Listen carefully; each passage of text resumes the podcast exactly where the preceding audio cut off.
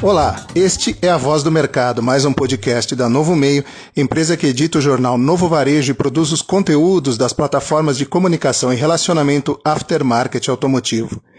Vamos ouvir agora Alcides Acerbi Neto, diretor da Jaú Borrachas e Autopeças e presidente do CICAP. Neto, eh, muito obrigado por sua participação. E a primeira pergunta é a seguinte: nós já estamos há pouco mais de um mês de vigência do isolamento social na maior parte do Brasil. Como está o mercado hoje? Oi, Claudio. Boa tarde, boa tarde a todos aí que nos ouvem.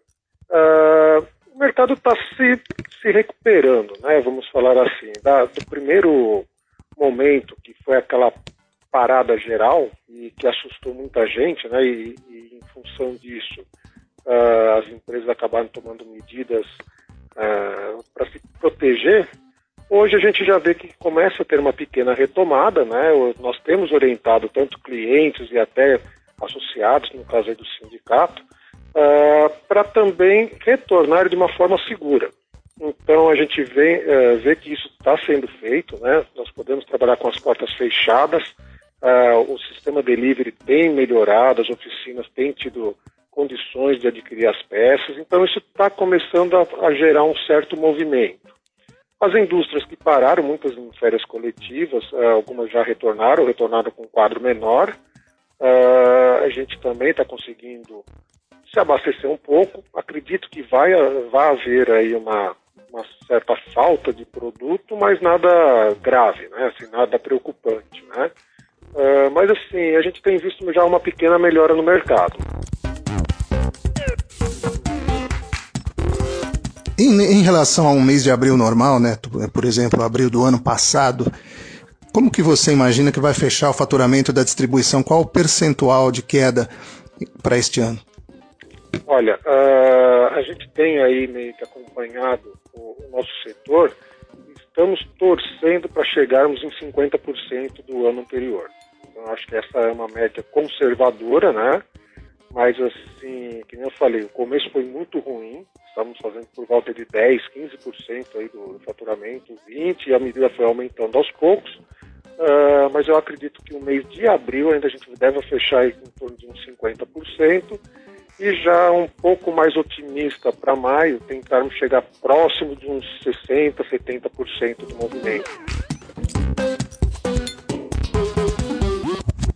Uma das demandas da distribuição em relação à indústria é, a, é a, a prorrogar os pagamentos, né, as, as duplicatas, as promissórias, enfim. E havia uma preocupação muito grande com relação ao crédito no mercado, pelo menos no começo desse mês ou na metade desse mês. Como está a situação agora em relação a esse relacionamento com as indústrias? Bom, assim, a, a, a demanda ainda continua, né? É, precisamos desse crédito, né? Como como um todo, o setor inteiro. Então, o que, que aconteceu com essa crise? Quando teve essa paradeira, que acho que pela primeira vez atingiu todos os elos da cadeia, uh, a gente se viu aí numa condição muito frágil na questão que não existe um, um produto né, voltado ao mercado ou setor automotivo na questão do crédito. Né? Então, quando aconteceu essa paradeira, uh, veio um efeito cascata, quer dizer, a oficina precisando de crédito para pagar o varejo, o varejo precisando de crédito para pagar o distribuidor, o distribuidor precisando desse crédito também para pagar a indústria, né? E, e, o dinheiro não existia, ainda não existe, na verdade. Vimos aí ações do governo que mostrou questão de uh, financiamentos com juros subsidiados do BNDES e tudo mais, mas ele afeta, assim, ele é muito pontual, pouquíssimas pessoas ou pouquíssimas empresas conseguiram se beneficiar desse recurso e, e a demanda por crédito ainda ficou o ônus de cada um procurar a sua maneira de conseguir esse dinheiro, né? Uh, não, não, vi, assim, não, a gente não tem notícia que, que foram prorrogados volumes grandes de títulos ou a maior parte dos títulos, pelo contrário, né? Uh, foi muito pontual, alguma coisinha foi feita mas essa falta de dinheiro no nosso mercado ela ainda continua. Neto, muito se diz que as pessoas e até as empresas vão sair diferentes dessa crise. Você acredita mesmo nisso e, e que diferença seria essa a partir da recuperação? Olha, eu tenho certeza disso, não é nem que eu acredito, eu tenho certeza. Né? Todos nós estamos uh, precisando dessa, uh, dessa vez é, nos reinventarmos. Então, assim, acho que as empresas estão detectando pontos falhos, uh, gorduras que elas tinham, até mesmo excesso de mão de obra, porque tudo parou, né? Uh, e está tendo que se fazer muito mais com menos. Então, assim, está se, acho que de uma maneira geral estamos vendo uh, maneiras diferentes de comprar, maneiras diferentes de vendermos, volumes de estoques, né? adequarmos volumes de estoques, pontos de vendas, canais de atendimento. Então, acho que a, a, mudança vai ser em todos os sentidos.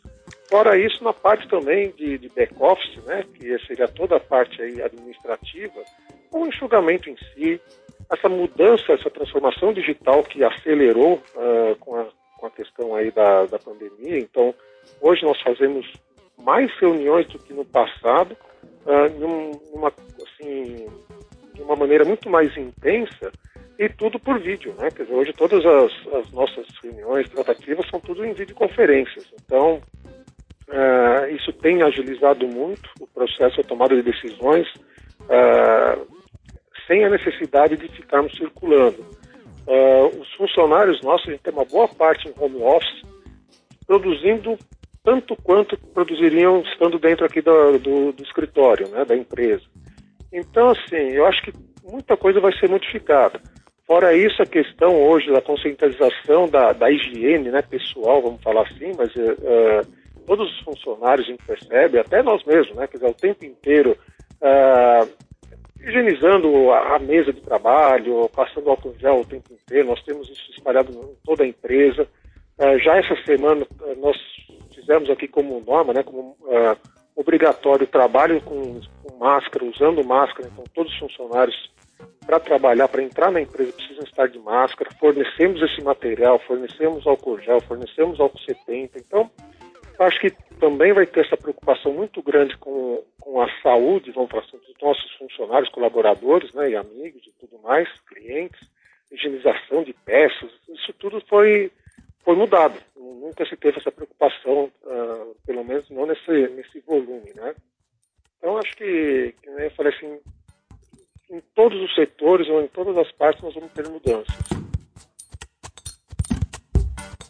Muito bem, nós agradecemos a participação de Alcides Acerbe Neto, diretor da Jaú Autopeças, Borrachas e Autopeças e presidente do CICAP.